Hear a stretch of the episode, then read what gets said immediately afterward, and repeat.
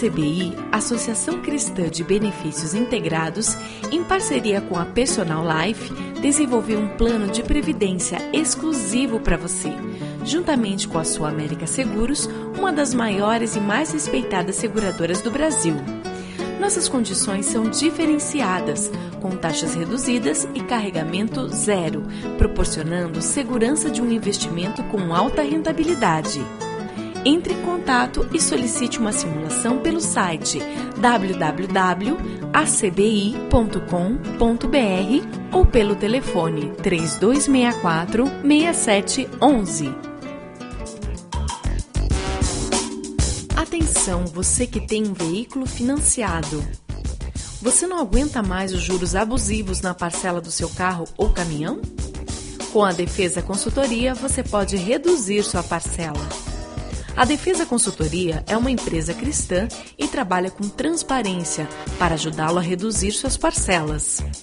Portanto, não perca mais dinheiro. Procure a Defesa Consultoria do Passeio Público na Avenida Cândido de Abreu, 526, 12º andar ou pelo telefone 3085-5685. Temos um presente para você. O cálculo é inteiramente gratuito. Agende um horário pelo telefone e saiba quanto você poderá reduzir no valor da parcela de seu financiamento. Defesa Consultoria, a maior empresa de renegociação do Paraná.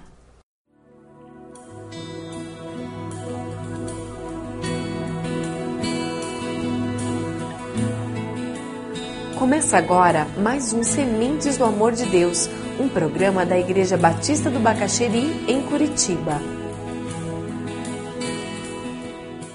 Se você quer crescer em santificação, você quer caminhar mais perto de Deus, você tem que fazer isso todo dia.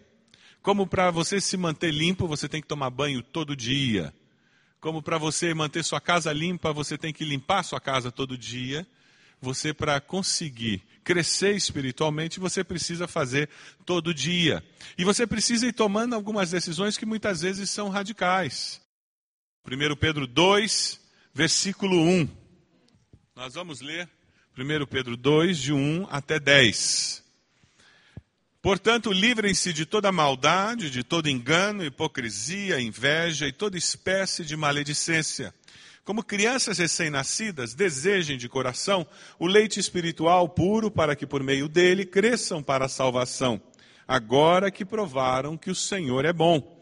À medida que se aproximam dele, a pedra viva, rejeitada pelos homens, mas escolhida por Deus e preciosa para ele, vocês também estão sendo utilizados como pedras vivas na edificação de uma casa espiritual para serem sacerdócio santo, oferecendo sacrifícios espirituais aceitáveis a Deus por meio de Jesus Cristo.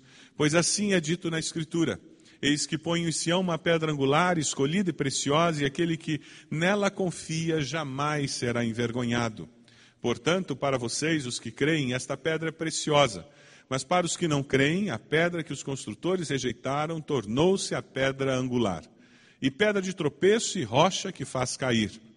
Os que não creem tropeçam porque desobedecem a mensagem, para o que também foram destinados. Vocês, porém, são geração eleita, sacerdócio real, nação santa, povo exclusivo de Deus para anunciar as grandezas daquele que o chamou das trevas para a sua maravilhosa luz. Antes vocês nem sequer eram povo, mas agora são povo de Deus. Não haviam recebido misericórdia, mas agora a receberam. A santidade, o amadurecimento cristão, ela vai ser expressa através de um novo estilo de vida. Se alguém está em Cristo, é uma nova criatura, as coisas velhas já passaram, eis que tudo se fez novo. Os adolescentes que voltaram do acampamento agora estão tentando viver esse novo estilo de vida. Eu tenho certeza que em algumas áreas da vida você percebeu que precisa mudar. Quando nós nos reunimos como povo de Deus, um sermão, um hino, muitas vezes traz à tona e o Espírito fala conosco dizendo precisa ter essa mudança. Você está em casa lendo a sua Bíblia no seu período devocional ou assistindo um vídeo evangélico, um, um CD evangélico e de repente o Espírito cutuca o teu coração e diz: olha, isso precisa mudar. Essa atitude tem que ser diferente. E na realidade só existe crescimento cristão se nós permanentemente estamos buscando esse tipo de mudança. é um processo de vida. A nova vida, a santificação, ela vai se expressar através de um novo estilo de vida. Não tem como ser diferente. Se você continua o mesmo de ontem, hoje, alguma coisa está faltando. Tem alguma coisa errada na sua vida. Porque nós temos que estar adotando um novo estilo de vida o tempo todo. E Pedro começa essa sessão da carta ali no versículo 1, dê uma olhadinha. No versículo 1 ele fala sobre uma nova qualidade de vida. E é interessante porque ele coloca aí como que uma lista, daquela lista já conhecida nossa, antiga, de Gálatas 5, 16, 21, que são as obras da carne. Pedro meio que faz um resumão daquela lista. Gálatas 5, 16 a 21. Dê uma olhadinha aí, Gálatas 5, 16 a 21.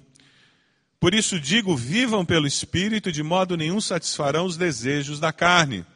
Pois a carne deseja o que é contrário ao Espírito, e o Espírito que é contrário à carne. Eles estão em conflito um com o outro, de modo que vocês não fazem o que desejam. Mas se vocês são guiados pelo Espírito, não estão debaixo da lei. Ora, as obras da carne são manifestas imoralidade sexual, impureza, libertinagem, idolatria, feitiçaria, ódio, discórdia, ciúmes, ira, egoísmo, dissensões, facções, inveja, embriaguez, orgias e coisas semelhantes. Eu os advirto, como antes já os adverti. Aqueles que praticam essas coisas não herdarão o reino de Deus. Num, em tempos como os nossos, em que muitos têm dissociado cristianismo e fé cristã da ética cristã, esse texto nos ajuda a entender de uma forma muito clara: se eu produzo esse tipo de obras, eu não entrarei no reino de Deus. O texto é muito claro. A única forma de você ter certeza de salvação não é porque teu nome está no hall de membros da igreja. A única forma de ter certeza de salvação é porque eu estou andando em novidade de vida. Isso é o sinal de que existe um novo nascimento que aconteceu comigo. E veja o que, que Pedro fala, voltando lá para 1 Pedro. Ele diz que nós temos que nos livrar do quê? Da maldade. Você conhece pessoas que têm maldade nas suas palavras, nas suas ações? Que fazem aqueles comentários ferinos, que as palavras saem da boca assim em forma de espada e, e cutucam o outro. Ele diz para deixarmos o engano. É um comportamento dirigido pela mentira. Existem pessoas que acham que a mentira é a arma dos inteligentes e constroem a sua vida em mentira. Meia verdade ou omissão é mentira inteira. Muitas vezes nós não nos consideramos mentirosos porque a gente conta mentira é para proteger fulano. Conhece a história da mentira branca? Não existe mentira branca. Mentira é mentira. Talvez as consequências sociais de uma mentira sejam menores do que outras. Hipocrisia é fingindo ser o que não é. É engano. Caminha junto da mentira a inveja, que faz com que você fique olhando para o outro e ao invés de se alegrar com os que se alegram, você chora com os que se alegram, né? Chorar com os que choram é muito fácil. Ir num velório, sentir pena da pessoa, chorar com a viúva, chorar com aquela mãe que perdeu o filho é muito fácil, né? Mas vá na festa que fulano está celebrando uma casa nova e você está com aluguel numa casa que você não gosta, ou está celebrando uma promoção e você há 10 anos não recebe promoção. Inveja. Ela vem corroendo por dentro e tira a alegria da vida e faz com que você não, não aproveite o que Deus já te deu. Porque você está sempre olhando o que você não tem ainda, o que você não recebeu ainda. E a última, maledicência, hábito de falar mal das pessoas. Ontem eu estava num grupo de casais, eu mencionei isso. Infelizmente, esse é um dos pecados mais aceitos no meio do povo de Deus. Eu vou repetir essa afirmação. Maledicência é um dos pecados mais aceitos no meio do povo de Deus.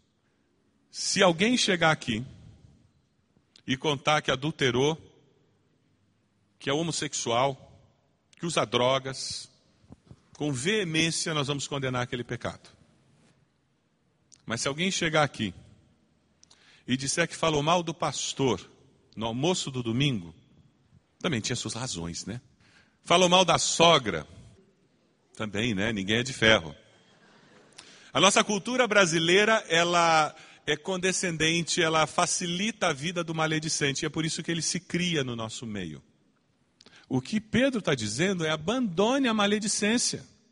Existem empresas, e não é só na igreja, existem empresas onde a conversa do cafezinho é falar mal do chefe. Tem alguma coisa errada se eu, como crente, me envolvo nisso, tenho prazer com isso. Maledicência é uma erva daninha pior que tiririca. Quem tem grama em casa sabe a desgraça que é a tiririca. Porque ela cresce por baixo da grama, são umas batatinhas, e é uma desgraça. Você tira aqui, mas já tem dez batatinhas em volta. Quando você vê aquela expressão no versículo 1, livrem-se no, no, grego, essa palavra tem o significado de uma palavra que retire a capa, tire a vestimenta, é dispa-se. O que ele está falando é: você tem como ser humano, e como crente, a carta foi escrita para crentes, ele diz: você tem essa vestimenta e com facilidade você veste essa vestimenta. Tire essa vestimenta. Porque você não está edificando, você não está ajudando, e você pode estar sendo usado por Satanás para criar barreiras no coração daquelas pessoas que estão com você. Existem famílias que têm cultura familiar de falar mal da igreja, falar dos problemas da igreja. E se eles percebessem que é maledicência, não fariam. Mas é porque eles se acostumaram. A gente reúne para o café da família, reúne para o almoço da família e é para descer a lenha. Que oportunidade perdida para falar das bênçãos. Porque ninguém é tão ruim que não tem alguma coisa boa acontecendo na vida daquela pessoa. E ninguém é tão bom que não tem alguma coisa ruim acontecendo. Quem decide o que vai receber a nossa atenção somos nós. E o que Pedro está dizendo é mude essa maneira de viver. Se você quer crescer espiritualmente, mude a maneira de viver. E aqui uma palavra para filhos, adolescentes e jovens. Se você faz parte de uma família que tem essa cultura, ajude seus pais, seus tios, seus avós. Da mesma forma, se você tem um avô que conta piada indecente, você tem um pai que gosta de contar piada com duplo sentido, o meu desafio a você, jovem, adolescente, que tem ouvido que isso não faz parte da nova vida, na hora que eles contarem, você faça um comentário e diga, por favor, pare de fazer isso. Vai ser interessante ver a nova geração ajudando a velha. E você que tem mais anos de estrada, dê ouvidos à palavra de sabedoria dos jovens também. Pedro está nos falando de novidade de vida. E nós só vamos conseguir viver novidade de vida, nós só vamos conseguir santificação, nós só vamos conseguir experimentar totalmente essa salvação se nós nos esforçarmos diariamente para viver isso. É uma decisão consciente. E eu diariamente preciso decidir. Como um casamento dura, porque diariamente eu decido que eu vou continuar casado com essa pessoa porque o compromisso é de vida e eu reafirmo esse compromisso, o crescimento cristão também brota disso. Existem famílias que têm uma cultura familiar belíssima. Famílias que, quando você conversa, elas sempre têm uma palavra de estímulo.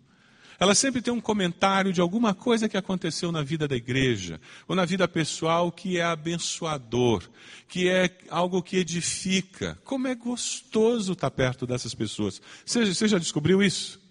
São pessoas que levantam o teu astral, né? Pessoas que te empurram para cima. Conhece gente assim?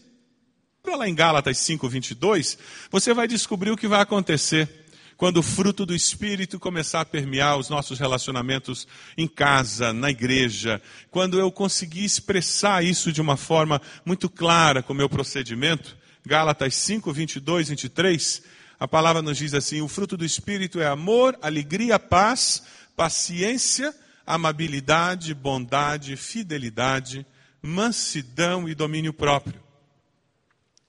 Como é importante nós vivermos isso em casa. Nós vivemos isso como uma experiência nossa. Eu fico pensando como ficaria bonito um quadro com essas palavras escritas ali nele. Ou quem sabe um bordado com essas palavras na parede de casa. Para nos lembrar.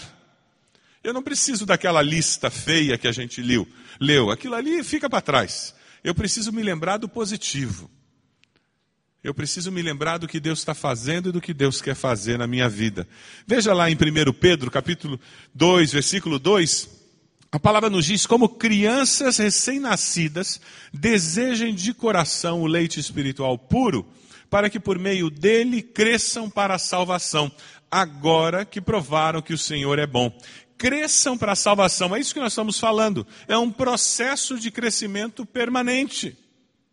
É por isso que ninguém se forma na escola bíblica.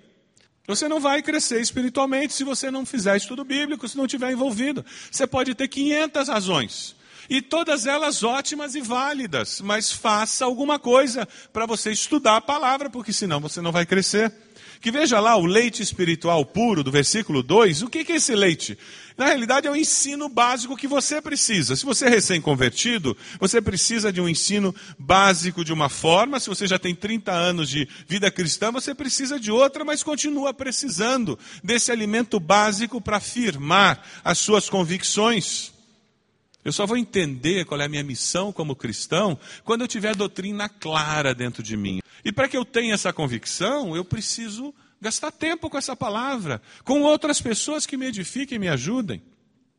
Você tem gasto tempo com essa palavra, pessoalmente, em grupo, para fortalecer a sua doutrina, fortalecer o que você crê e por que crê, para que a sua fé passe pela razão e chegue no coração, mas passe pela razão. Porque uma fé que é baseada só no coração, você se torna vulnerável aos ventos de doutrina.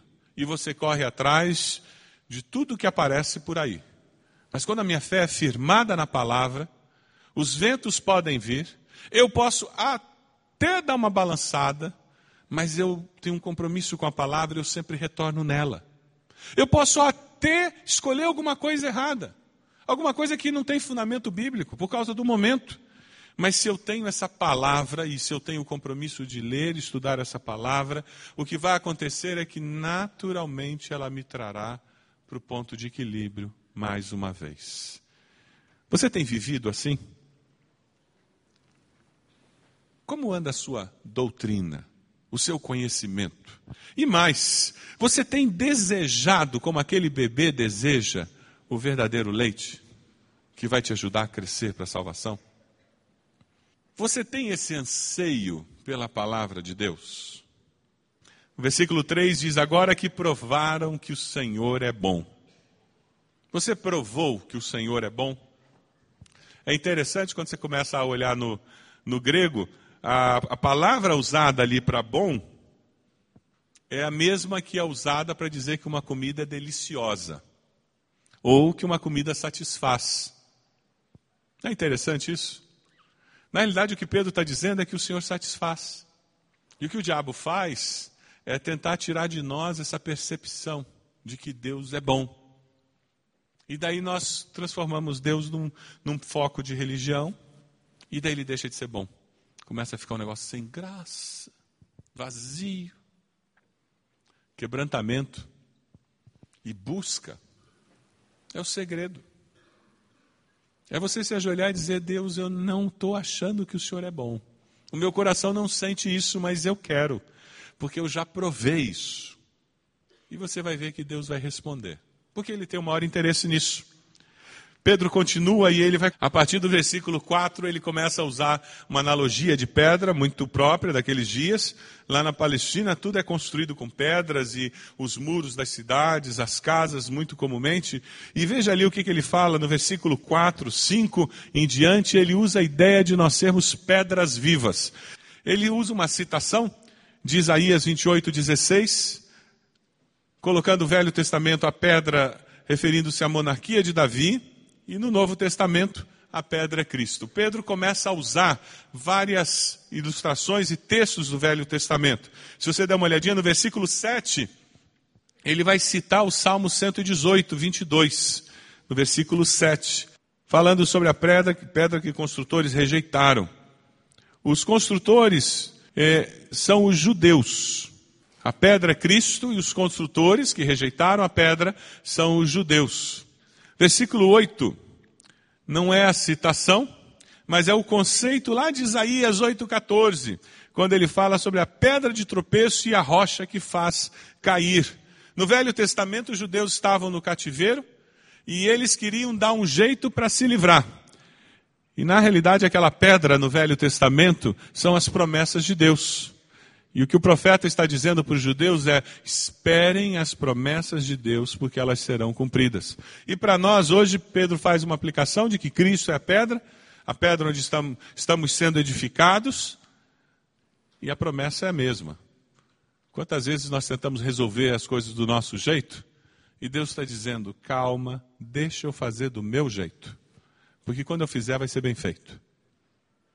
Quem sabe hoje você está precisando tomar uma decisão e você precisa reafirmar a sua confiança nas promessas de Deus que não falham, que duram por toda a eternidade. Se você chega lá no versículo 9, 10, você vai encontrar agora uma nova situação. Você vai encontrar um texto que nos ajuda a entender que a igreja é o povo de Deus hoje, não é mais Israel. Esse é um dos textos que trabalha contra o pré-milenismo, toda aquela história do, do, da série que, que teve Deixados para Trás, que é pré-milenista, e dispensacionalista.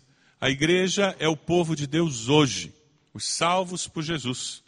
Israel tem as promessas de Deus que vão continuar sendo mantidas, Deus não muda. Porém, o, a tarefa que antes tinha sido entregue a Israel, hoje está, está entregue à igreja, de proclamar o evangelho e fazer as pessoas conhecerem o Senhor. No versículo 10, ele faz a citação de Oséias 2, 23, falando sobre receber misericórdia, ser povo de Deus. E Pedro está usando esse texto lá do Velho Testamento e aplicando-o à igreja, aos salvos por Jesus. E esse texto de 2,9 é um texto precioso, particularmente para nós que vivemos num país onde nós temos uma forte influência da teologia católica romana. Nós somos os sacerdotes reais. É por isso que nós não temos pastores como sacerdotes. Os pastores são apenas líderes na nossa igreja líderes chamados por Deus. Temos um grupo enorme de jovens e adultos em nossa igreja que tem sentido o mesmo chamado de Deus para serem líderes de uma igreja, de uma congregação. Que bênção! Mas eles não são sacerdotes, jamais. São líderes espirituais. Eles não são intermediários. Nos nossos dias nós temos que cuidar, porque está crescendo muito esse conceito no meio evangélico. É uma cosmovisão pagã, uma percepção pagã da vida que se infiltrou no meio evangélico e por causa do complexo da mega igreja, e todo mundo hoje quer ter mega igreja, o que está acontecendo é que da forma como as pessoas têm histeria ao ver uma banda, ao ver um cantor, ao esse tipo de coisa, as pessoas hoje têm uma histeria espiritual ao ver determinados líderes, determinados pastores e esse cultivo de personalidade que rouba a glória de Deus ou pretende roubar a glória glória de Deus, cria um problema teológico seríssimo. Porque essas pessoas começam a achar que se o pastor orar, aí a coisa funciona. Porque se aquele líder veio oculto, aí vale a pena eu ir. O foco não está mais em Deus, mas está no ser humano que teoricamente seria instrumento de Deus. Eu tenho desafios que eu queria colocar diante de cada um de vocês, que tem a ver com isso que nós vimos em 1 Pedro. E se o, o primeiro desafio tem a ver com o versículo 1. Livrem-se, dispam-se dessas coisas horrorosas que estão aí. Quem sabe você pode dizer, Senhor, eu preciso me livrar disso, dessas coisas que não fazem parte da nova vida. Quem sabe você precisa, precise dizer para Deus, Deus, eu preciso domar a minha língua, porque ela está num lugar escorregadio e quando eu vejo eu caio. Talvez seja inveja, talvez seja engano, talvez seja hipocrisia, ou quem sabe até maldade. Você quer viver em novidade de vida? O segundo desafio tem a ver com crescer para a salvação. Você tem crescido permanentemente, você tem continuado a crescer para experimentar cada vez mais significativamente essa salvação. O terceiro desafio, você tem ido diretamente a Deus?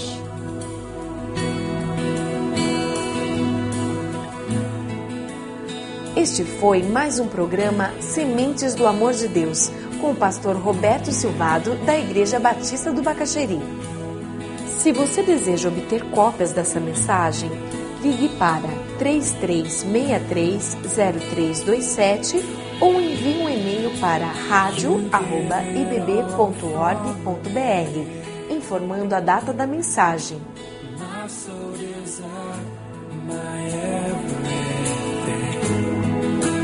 All I am is devoted.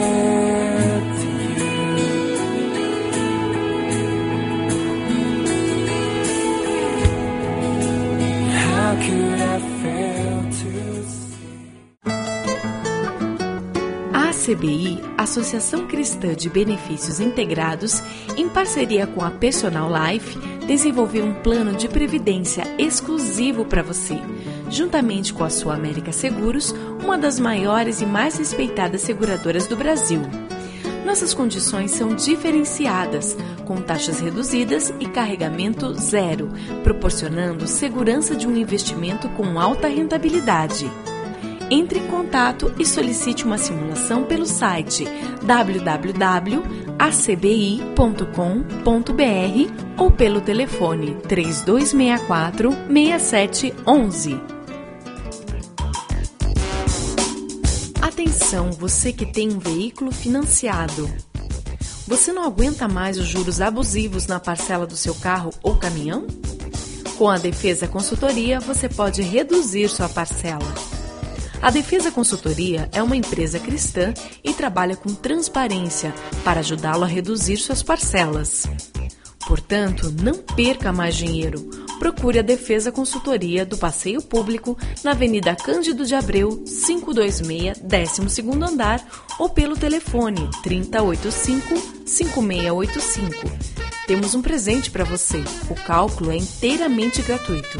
Agende um horário pelo telefone e saiba quanto você poderá reduzir no valor da parcela de seu financiamento. Defesa Consultoria, a maior empresa de renegociação do Paraná.